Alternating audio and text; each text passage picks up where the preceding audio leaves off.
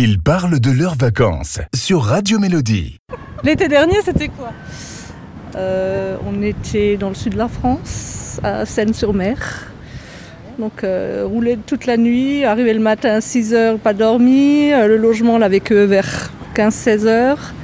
Arriver dans le logement à 16 heures, euh, nickel, tout neuf, tout beau, tout propre. On veut prendre une première douche et c'est là que c'est que là ça, que ça commence. c'est euh, alors je sais pas, il y a eu un problème avec les évacuations. Donc euh, quand on tirait la chasse d'eau, ben, tout remontait dans la baignoire.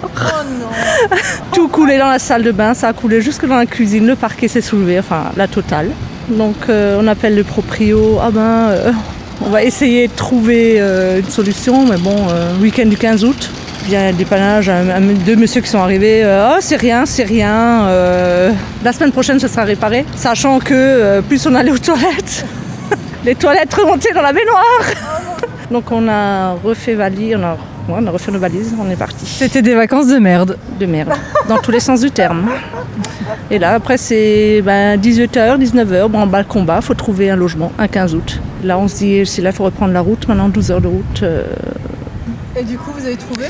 On a trouvé, oui, euh, une chambre, oui, euh, oui, une chambre d'hôtel. à combien c'était la nuit? 450 euros la nuit? Donc euh, voilà, après euh, Airbnb et on a réussi à trouver encore un autre logement pour au moins profiter un tout petit peu des vacances.